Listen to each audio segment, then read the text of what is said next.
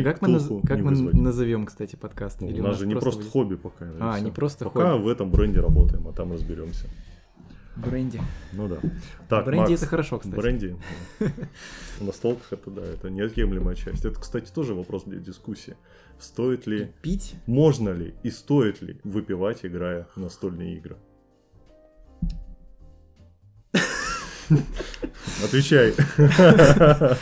Ты, мое Ну, мнение, ты знаешь. Я Да. думаю, что для некоторых игр это даже обязательно. Вот так вот. Это Йорш? Нет, это не Ёж Ёж. Баня? Это там, например, Йорш какой-нибудь, Опа?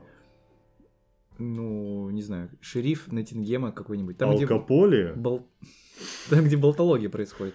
Так, Макс, расскажи, во что ты уже поиграл в этом году? В этом году удалось э, как раз-таки, вот про Бухич мы говорили, в виноделе рубанули Потрясающе. партийку, просто потрясающе. Причем мы играли без дополнения, я, я когда садился играть, думал, блин, ну сейчас три часа, ну нет, ну я не выдержу, а там быстро получилось, на самом деле, очень прям классно. Э, да, второй у нас была по программе игра Арифлама, давно хотел ее попробовать, но вот она только к нам пришла, и мы сразу сели с ними, с друзьями играть. Очень классная штука, на троих вообще э, зашло. Но это вот такая игра, которая непонятно... э, они ничего не поняли, как надо ходить в первые ходы. Мы очень сильно затупили. А потом как пошло, поехало, и просто было не установить ребят. Они меня даже выиграли. Мне не было никаких шансов просто. Это, наверное, самый такой бальзам в настольных играх, когда ты играешь, и, типа, ученики, ну, по типа, Ученики. профессии Вот приходится превосходить. Ну да, да. Всё. И побеждать. Следующий сан у тебя уже. Да, Мастер. еще мы играли, успели сыграть в зону, прям классная зона Тень Чернобыля, которая про Сталкер по Стругацким. Ну, там есть небольшие отсылочки, мотивы. Конечно, игра больше фэнтезийная, бродилка-ходилка, но такая суровая на самом деле. Там- Фантазийные.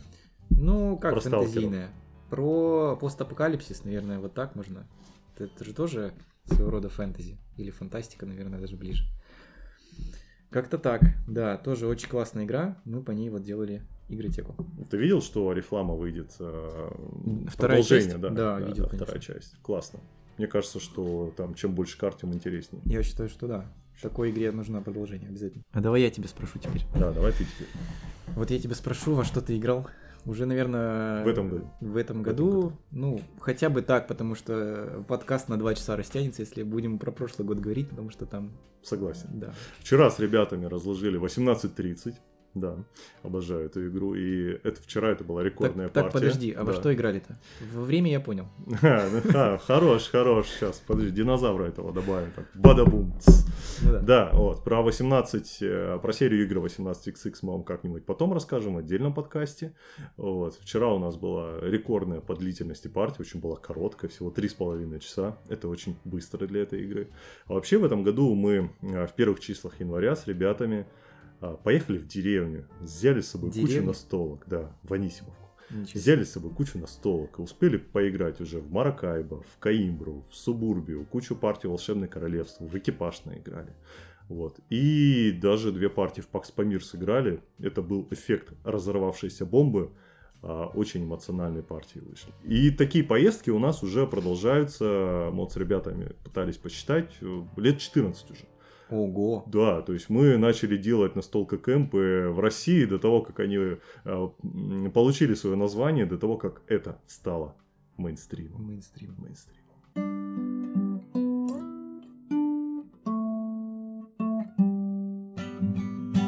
Всем привет, с вами Анатолий и Максон. Максим, Максон. Максон, Макс, Ящер. Мася. А, И это первый выпуск подкаста «Не просто хобби». Дебют. Врываемся, друзья. Дебют, да. Рвем эфир и топ-чарты. Сегодня мы с вами поговорим на тему, почему мы играем в настольные игры. Макс, Ну такая широкая тема широкая тема. будет. А почему мы именно этот вопрос выбрали для нашего сегодняшнего обсуждения? И почему мы вообще заинтересовались этим вопросом? Э, Ну в данный момент настольные игры переживают э, бум популярности. То есть э, это такое увлечение очень хорошее, потому что на фоне всех вот этих вот посиделок, э, не будем говорить из-за чего, мы стали много времени проводить дома, за столом. А настольные игры это как раз очень классная штука, которой можно заняться в отрыве от компьютеров, телефонов, которые, возможно, уже поднадоели какого-то онлайна. Уже и так много. Хочется вот чего-то такого Эдакого. пощупать, чего-нибудь, да, подвигать там, походить. Ну, это вот так уже утрирую, конечно, но вот чего Хорошо.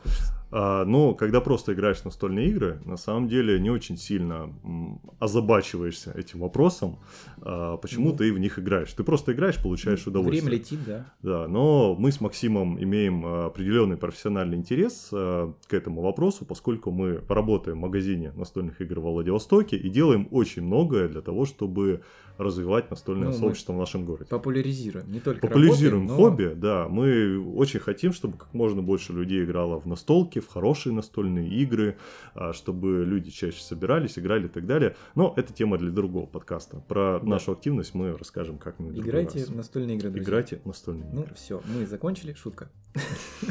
Ладно. А, Почему же мы вообще играем, да? Да, ты, Макс, начал играть задолго до карантина. Ты начал рассказывать про карантин, но ты же играешь в настольные игры не Ну. потому, что тебе захотелось что-то подвигать, пощупать дело, во время да. карантина. Так вот, расскажи, почему ты играешь? Ну, я думаю, что это все восходит еще к тем временам, когда у нас э, было детство, там какие-то интересные истории нам читали сказки в книжках, ну, вот лично как у меня было. И мне всегда хотелось, чтобы вот э, книжка, она как бы, это некая такая статичная вещь, и она вот просто есть, и все, и ты никак на нее не влияешь. А вот если бы у тебя была какая-то история, которую ты двигаешь, то вот это было бы супер. Потом, спустя много лет, даже когда детство прошло, я наткнулся на то, что есть книжки игры, где можно Да, даже... интерактивные книги. Интерактивные книги, где, да, ты читаешь, там, например, поверните налево страницу, там, 57, например, поверните направо, там, вас э, раздавила плита, начните сначала, типа такого. Ну, это было весело, это было круто. А вот э, именно игры, это было такое вот что-то новое. Первая игра моя, наверное, это была ходилка, но не очень э, стандартная. Она называлась «Завоеватель». Вау. Да, там не нужно... слышал о такой. Ну, она, по-моему, выпускалась компанией «Звезда», как раз-таки. Э, Да, и там был такой огромный мужик, типа Конана Варвара какой-то на превьюшке, и дракон. И вот они сражались. И вот уже это одно, как бы тебя вот подстегивало, такое, открывай коробку скорее, там, разложи меня и так далее. Естественно, в правила никто не вникал. Э, Мы как бы толком тогда решили не париться, нам просто нравилось раскладывать все вот эти вот фигурки, двигать по полю. Но там был очень такой незамысловатый процесс. Нужно было замки захватывать. Там была огромная такая карта из э, клеточек, связанных дорогами. И, значит, э, у тебя были воины какие-то, ты кидал кубики и ходил воинами столько, сколько выпало, но при этом э, еще мог э, там пропускать ходы, чтобы копить золото. И на это золото ты покупал новых воинов, каких-то необычных там существ, еще что-то. И вот как-то с тех пор повелось. Такие дела. Так, а почему ты сейчас в игры-то играешь? А, сейчас в игры ты Ну, играешь? Ну, на самом деле, огромное удовольствие кроется в том, чтобы сесть за, один, за одним столом с другими людьми и что-нибудь делать вместе. Вот, наверное, вот это главное при- приносит удовольствие, когда ты осмысленно что-то делаешь с другими людьми. То есть ты не просто там, например, собрался выпить, да, чуть часто бывает такое, но Чаю. Чаю, да, Чаю. конечно, чаю. Вот. Но при этом вас объединяет какая-то идея, и вы вот заняты над одной какой-то процессом. Вот такое было, наверное, в универе, когда мы делали совместные проекты. Но опять же, это учеба, это такая вот вещь э, суровая, строгая, а вот игра, она все-таки больше про какое-то веселье, про какую-то расслабленность и такое вот дружеское общение. Наверное, это вот главное. А ты зачем играешь? Я здесь, наверное, немножко позанудствую и к вопросу хотел бы подойти с научной точки зрения. Позвольте. Ну, Позвольте. Отлично. Так вот, играя наблюдая за другими игроками, я сделал определенные выводы. Современный менеджмент, он делит навыки а, специалистов на две большие группы. Мгм. Это hard skills и soft skills. Hard Мгм. skills – это те навыки, которые Трудные скиллы. Э, Нет, нет, там другой перевод. Да, то есть это те навыки, которым можно научить, которые можно измерить, а, и которые, по сути, являются знанием, как выполнить ту или иную задачу. Например, к числу hard skills относятся знания языков программирования, Мгм. знания иностранных языков, умение водить машину или Ну, там бухгалтерский баланс вести. Механические вещи какие-то достаточно, да? Ну, то, чему можно научиться сделать руками, там, головой и так далее. Да? а, С другой стороны, есть а, soft skills или мягкие или гибкие Мя- навыки. мягкие? Мягкие, гибкие Мгм. навыки. Да? Это некие универсальные навыки, которые не относятся к какой-либо конкретной профессии.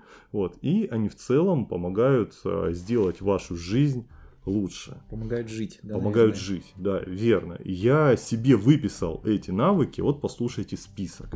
Коммуникации, креативное мышление, критическое мышление, лидерство, умение анализировать информацию, умение принимать решения, умение конкурировать и кооперировать, умение выигрывать и проигрывать, способность действовать в условиях неопределенности, Мгм. умение действовать на перспективу, но быть в моменте, ну и так далее. Все эти навыки, на мой взгляд, вы можете прокачать, если будете играть в настольные игры. Несомненно. А, Не могу сходу назвать хобби или развлечение, которое позволило бы также развиваться, да еще и с таким удовольствием. да? Да, По всем конечно. направлениям сразу. Ты хорошую аналогию привел с обучением в университете, но, наверное, там нет такого фана, да, который есть от посиделок на столке. Ну, там скорее стресс больше. Такой вот э, Для кого как. навык стрессоустойчивости. Да, тренируется да, да. в основном. Но в любом случае настольная штука, это которую ты... Настольные игры это такая штука, которую ты, во-первых, сам выбираешь, да, во что хочешь поиграть, с кем хочешь поиграть, ты определяешь там продолжительность во времени и так далее. То есть, да, действительно, здесь, наверное, стресса поменьше. Буквально на днях мы обсуждали еще одну пользу настольных игр. Какую? Вот человек это такое существо, которое редко существует, э, прошу прощения за тавтологию, в настоящем моменте. Он либо переваривает Ага. прошлое, либо грезит о каких-то будущих событиях. Или залипать в телефоне. Э, или залипает в телефоне, да. А а настольные игры, вот человек, когда в них играет, он находится в настоящем моменте, в текущем, он живет вот э, сейчас, здесь и сейчас, да, и по сути можно назвать, что он живет полной жизнью. Да, это, кстати, круто. Не думал об этом. Да, это только буквально на днях Круто. эта идея в голову пришла, поэтому мы с вами решили поделиться. Я, кстати, еще хотел добавить, э, что очень классно настольные игры прокачивают опыт преодоления. Это вот такой вот э, очень э, абстрактный параметр, когда ты вот берешься за новую задачу, да, и тебе нужно что-нибудь выучить, что-нибудь освоить новое. И вот настольная игра, каждый раз вот мы садимся, допустим, с тобой, да, играть в новые игры, и вот какой-то вот скрип мозга происходит, что тебе нужно пересилить себя, там, взять волю и вот э, что-то новое изучить. И вот настольные игры, в зависимости от их сложности, там, легкости, вот в разной мере прокачивают этот навык. Думаешь об Ну, этом? да, я согласен на самом деле, что изучение правил настольных игр, особенно новых, да, для вас, это такая штука, которая относится, наверное, там, к концепции э, lifelong learning, концепция, когда ты всю жизнь чему-то учишься, да, Ну да. можно чему-то полезному учиться, там, новую профессию осваивать и так далее, а можно грузить свой мозг э, другой информацией, там, разбирая правила новых настольных игр. И вот такая вот активность, она вам позволяет, я искренне в это верю, отодвигать деменцию. И Альцгеймер, конечно же, Альцгеймер, побеждаем просто да. сразу. Мы его побеждаем каждый раз, когда Э, играем в Да, настольные мне игры. кажется, порой э, игра, некоторые из них занимают по объяснениям правил, например, 30-40 минут, и это прям такое вот напряжение для концентрации. И точно Это какой-то филлер. все... Филлер 30-40 минут. все боле- Лосерду по часу объясняешь. часу там объясняем, какой-нибудь да. Forbidden Stars. И не дай бог кто-то там начинает Эклунда. хрустеть орехами, там что-то еще такое. Да, скрип мозгов заглушается скрипом орехами. Да, именно так. А что мы любим с тобой в настольных играх? Что мы любим в настольных Кроме Не, того, что вот, мы уже назвали. Ну, Кстати, да, среди вопросов, что мы любим, не любим, мне, наверное, проще все-таки называть, что мы любим. Э, Мне нравится вот подбирать игру под компанию, пробовать разные игры, смотреть за реакцией людей. И вот игры это такой интересный, наверное, тренажер для того, чтобы посмотреть, как люди ведут себя в той или иной ситуации. То есть э, в так, заданные обстоятельства им дать. Особенно игры, которые с сюжетом, либо с какими-то ролями. Например, э, те же цитадели или там э, находка для шпиона. Там мы берем Тут тоже раз- реклама. ну да. Там нас погружает в какую-то роль, нам надо интриговать, блефовать, э, какие-то свои намерения скрывать. Это вот тоже очень интересно наблюдать. Я люблю в настолках общение. То есть для меня настольные игры это процесс э, коммуникации с другими людьми, с близкими мне людьми, да, и иногда и с не очень знакомыми людьми, mm-hmm. когда на игротеках, например, мы собираемся. Вот. И в этом плане я на самом деле не очень понимаю там соло-настолкинг, когда соло в одного, да, там э, есть игры, которые, в принципе, рассчитаны на, одного игрока, но которые маскируются. По поводу, но да, позже. дискуссионный вопрос, да, да, безусловно. Это вопрос вкусов. Когда ты играешь соло, ну, ты раскладываешь компоненты, там что-то двигаешь, делаешь, побеждаешь, не побеждаешь, потом все это убираешь. Но мне кажется, что ты лишаешься очень большого пласта, а, который закладывается настольными да. играми, это взаимодействие с другими людьми.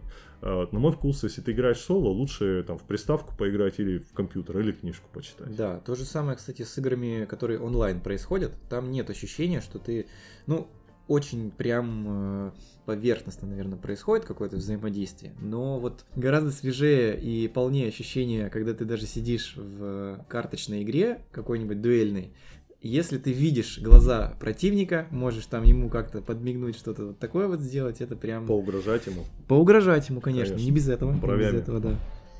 Вот.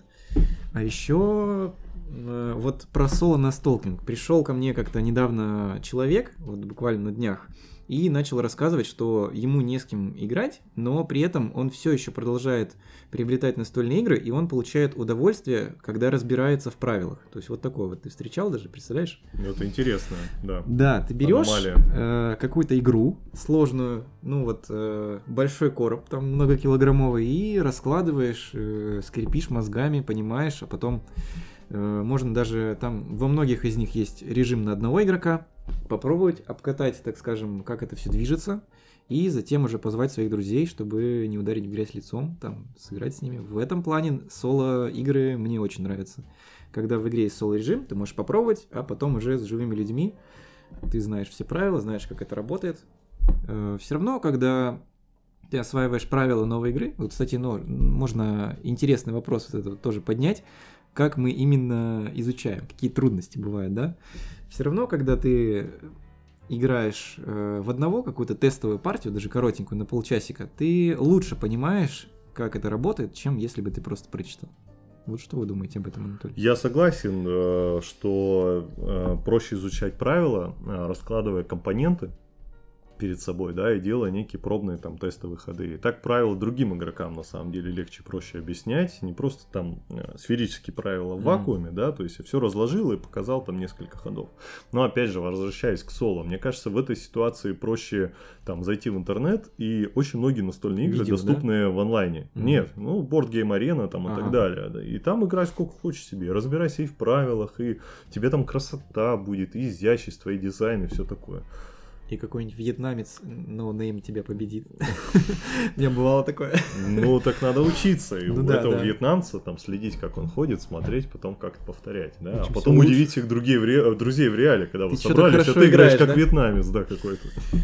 Да, мы любим вьетнамцев, это оговорка, да, на случай, если вдруг да. что-то там. Еще в настольных играх лично мне нравится, если есть элемент э, какого-то комбо, какого-то, не знаю, пощеголять э, Комбо-вомбо. мозгами. Да, ну то есть, если играть дает тебе достаточный простор для того, чтобы ты что-нибудь придумал, и вот за время партии ты успеваешь эту стратегию какую-то реализовать. Вот как в этой фразе известно, у тебя есть тактика, и ты ее придерживаешься. Угу. И вот у других, чтобы она тоже была, и чтобы они, ну, хоть как-то отличались более-менее друг от друга, тогда вот эта крутая игра, просто берите, заверните мне 10. Типа такого.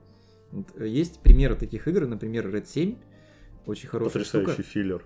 Там, с э, разными уровнями сложности, да. глубиной и вообще. Всего 50 Люблю карточек, его. казалось бы, да? Ничего да. такого, но коря... порядок, в котором... Э, порядок, в котором ты можешь сыграть эти карты, это просто какое-то космическое количество возможностей. Там еще и правила меняются, это же вообще огонь.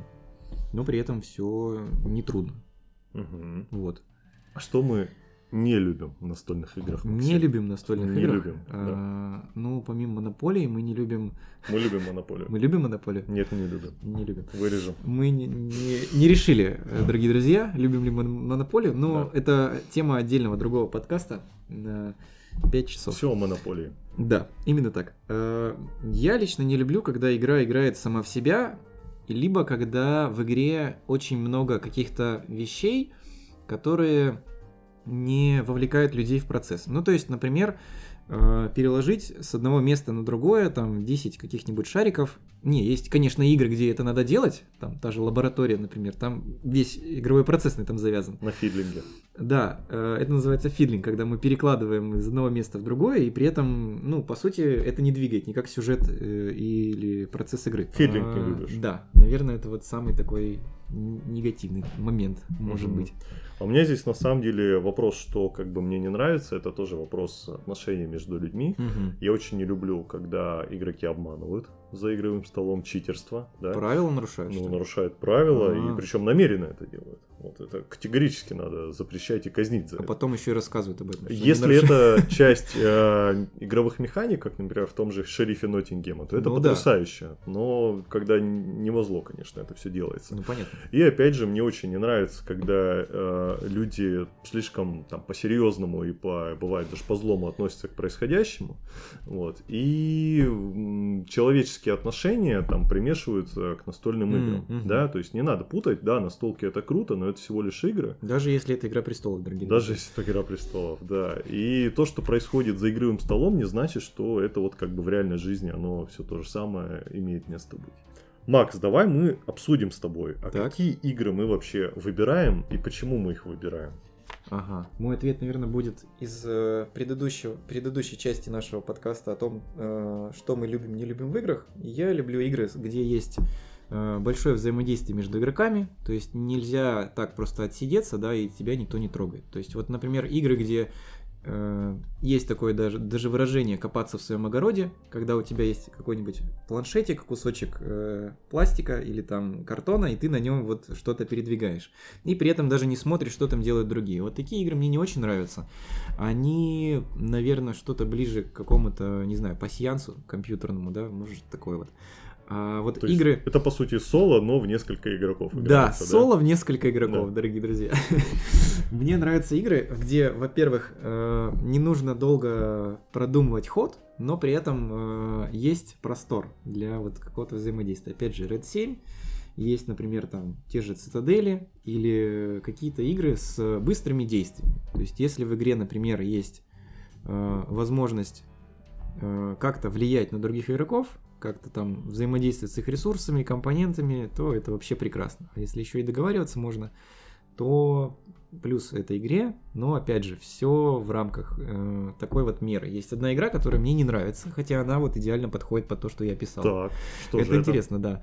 За бортом. Потому что Мгм. вот эта игра как раз-таки это? Это party game. это да, игра для вечеринок, можно и так сказать, но все-таки она мне, как мне кажется, больше такой бизнес-инструмент для сплочения какого-то коллектива. То есть, когда ты садишься, Тимбилдинг, да? да, я бы сказал, вот играть в нее ради удовольствия, ну, это, наверное, какой-то странный вид удовольствия. То есть, по, по сюжету игры тебе нужно выкинуть одного из сидящих за столом за борт. И потом тебе еще надо в нему в глаза смотреть. То есть довольно тяжело абстрагироваться от такого, не знаю, как-то вот не получается. Все партии в Диссонанс этой... какой-то, да? Диссонанс, да. Все партии в эту игру проваливались просто для меня с треском. Либо на меня обижались, либо я там чего-то недопонял и какие-то вот, знаешь, Топил, хола- топил не того? топил не того, да, холодок какой-то вот после партии бывает.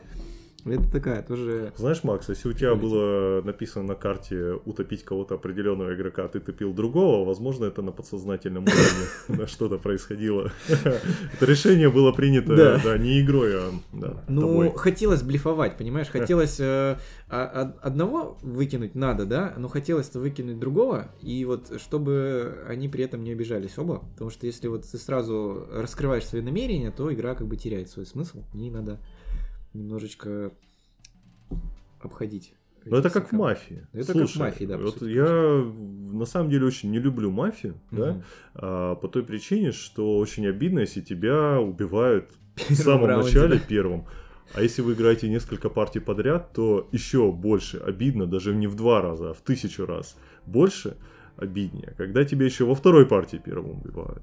Ну, то есть, как Ну, бы... Вообще играть пропадает желание. Да, я здесь больше люблю игры, из которых игроки не, вылетает. выпадают до самого конца. И они заинтересованы в партии, как бы э, на протяжении всей игры, да, Мгм. и влияют, и могут влиять на э, абсолютно все процессы, которые происходят на игровом поле, ну, в течение всей партии. Так интересней. Ну, Кстати, да, хотелось бы развить эту тему. Очень крутые игры, даже если ты видишь, что ты проиграл, Да. тебе должно быть интересно. То есть что-то должно в игре цеплять, такое там, какие-то красивые, может быть, вещи, какие-то комбинации, которые ты вот просто вот хочешь реализовать, например, и да даже не только ради победы играть, если уж она, допустим, ускользнула.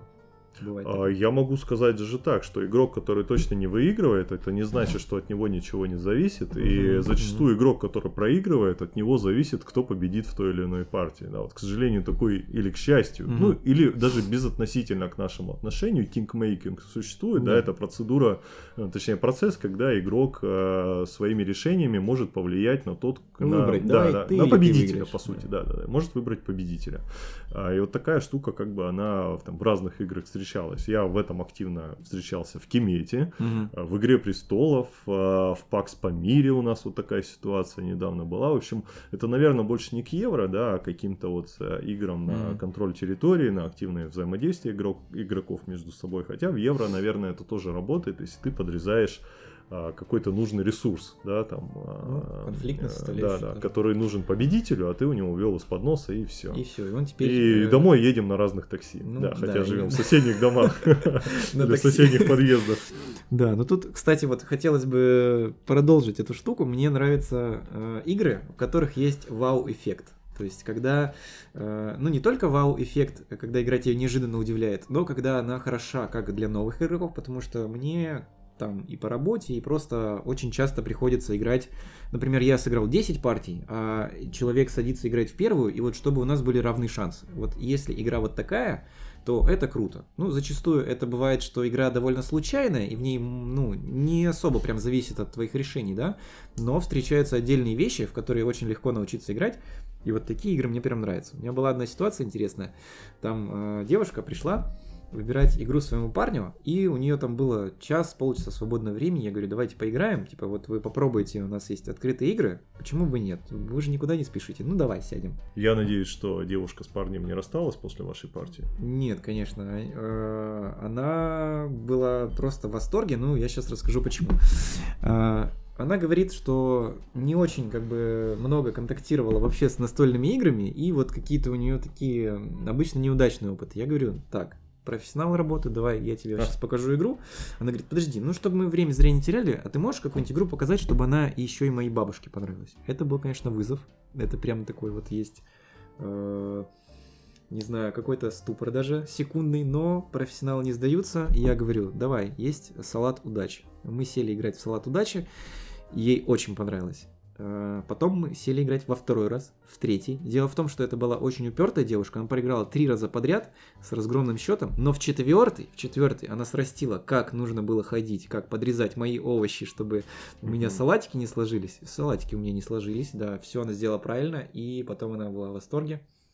Взяла эту игру, играла потом С бабушкой. и с бабушкой, и с парнем, С и парнем. вообще. Отлично. Ты спрашивал, какие я игры люблю. Давай. Да, и во что я играю обычно.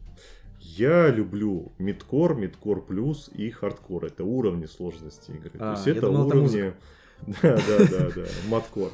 Вот. а Причина простая. Я люблю настольные игры, а, но так как я работаю а, на полный, полный рабочий день, 5 дней в неделю, то, по сути, у меня времени поиграть в настольные игры остается либо в пятницу вечером, либо в субботу вечером, а если сильно повезет, то даже в два этих дня. Поэтому хочется за короткий промежуток времени получить максимальную концентрацию настольного опыта, что в принципе Как можно больше. успеть как всего. можно больше. И вот такие сложные игры, они вот и дают такое ощущение там некой полноты удовольствия. А семейные, семейные игры, филлеры такого эффекта для меня вот, к сожалению, не Ага.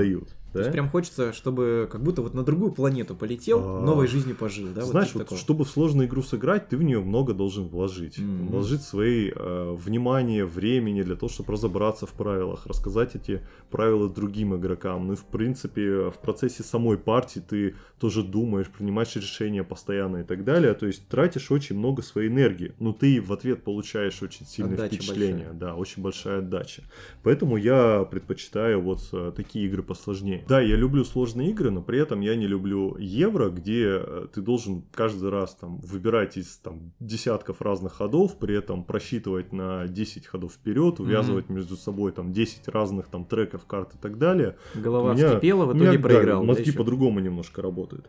А, я больше люблю игры, где ты там вначале можешь там примерно э, свою стратегию до конца партии там определить, mm-hmm. но при этом ситуация на поле может очень сильно меняться, и ты вынужден подстраиваться, адаптировать и менять свои э, тактические действия там вот в моменте, mm-hmm. да, и вот э, постоянная а, постоянные изменения, вот это вот для меня вызов такой интересный, для того, чтобы мозги все время а, принимали наиболее оптимальные решения там, в каждый момент времени. Mm, вот. А, я очень люблю игры с переговорами, с дипломатией, с провокациями, блефом. Ух ты. Да, так как у меня еще четырехлетний ребенок, то много играю в детские игры, развиваюсь вместе со своим сыном. Mm, неплохо. Да. А ты слышал, кстати, есть идея о том, что о игре можно полностью вот прям судить только тогда, когда ты потратил половину времени на то, э, ну, на игру, э, от того, сколько она создавалась. Ну, примерно, ты воображаешь, насколько сложная игра, да, и вот тебе нужно поиграть несколько раз,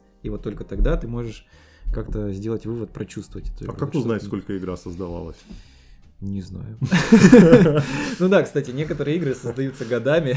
Слушай, ну вот, опять я на свою любимую э, тему, да, там сяду. Есть такой замечательный автор Томас Леман, э, который сделал знаменитую борьбу за галактики, кубарем по галактике там и так далее. А, и он э, большой ценитель игр серии 18XX. Кроме того, он разрабатывает собственные игры. У него есть 1846, которая вышла, не помню в каком году, но такая она достаточно простого уровня э, для игр из этой серии, но она классная. И он уже 20 лет делает э, игру, вторую свою игру в этой же серии, которая тогда, 20 лет 20 назад, лет была, называлась 1834, но вот сейчас она будет выходить под названием 1833 North England. И, ага. и то неизвестно, когда она выйдет. В этом году, в следующем и так далее. Но у нее даже обложка уже появилась. Она тоже про Я поезда? правильно тебя понимаю, что нужно 10 лет в эту игру поиграть для того, чтобы ты там понял полностью вообще, что там происходит? Да я думаю, что... Я думаю, есть исключения, наверное, из этого памяти. Года, наверное. Ну, я имел в виду, вот э, понятно, что 10 лет разрабатывать игру, это, конечно, 20. такая исключительная, 20, да, исключительная история. Но я к тому, что нельзя вот судить по первому впечатлению, надо давать всегда, наверное, игре второй шанс. Хотя, опять же, игр очень много, и мы не можем сыграть все много раз. Это тоже такая интересная тема. А мне кажется, очень сильно зависит впечатление от компании, в которой ты сыграл ту или иную игру. Угу, да, у меня часто такое бывало, что игра раскрывалась совершенно по-разному с разными людьми, вплоть до того, что мне раньше казалось, одна игра, не будем говорить, какая очень нравилась, это была моя любимая топ-1 игра, а потом я поиграл, что-то случилось, и она у меня выпала настолько, что я даже продал эту игру. Такое вот э, тоже бывает. Но это больше не от компании, наверное, зависело, хотя... Э... Компания тогда была потрясающая. Компания была потряс... Я понял, про какую да, игру да, ты да. говоришь. Компания была потрясающая, но и, и оно все так вот вывернулось, что игра заиграла новыми красками, и мне эти краски не очень понравились. Да, вот мы так. про Иниш. Мы все равно скажем, да, это Иниш, классная игрушка, обожаю ее. Иниш, не выниш. Кстати, вот в магазин часто приходят люди, которые иногда спрашивают про игры, э, чтобы убить время. Э, и на самом деле это не такая плохая вещь, э, игры убивалки времени, но мне кажется, что все равно можно подобрать какую-то классную игру, которая вот подойдет конкретным людям, и вот так вот перевернет даже их э, привычное какое-нибудь общение, например, игра Элито, например, да, которая будет, вам даст новые темы для разговора, там нет никаких-то победных э, историй, там, стратегии, чего-то особенного, игра просто на поговорить идет. Но по факту это такая вот время убивательная игра, которая вот вас выводит на такой э, осмысленный уровень. Что ты думаешь об этом? Я думаю, что э, всегда есть выбор угу. вот, э, у человека, когда он выбирает для себя ту или иную игру. И, конечно, это уже наша задача рассказать, какие игры лучше подходят для того или иного, э, той или иной задачи, для той mm-hmm. или иной компании и так далее. И, конечно, мы всегда будем рекомендовать те игры, которые наиболее эмоциональный, что ли, да, то есть больше эмоций каких-то позитивных вызывают, позволяют э, действительно там раскрываться людям и так далее. Общаться, знакомиться. Общаться, знакомиться, Я- ну и чтобы мозги работали при этом, Да. развивали soft skills, которые мы Soft обсудили чуть раньше. Так и есть. Макс, расскажи, какие у тебя планы по играм на ближайшее время?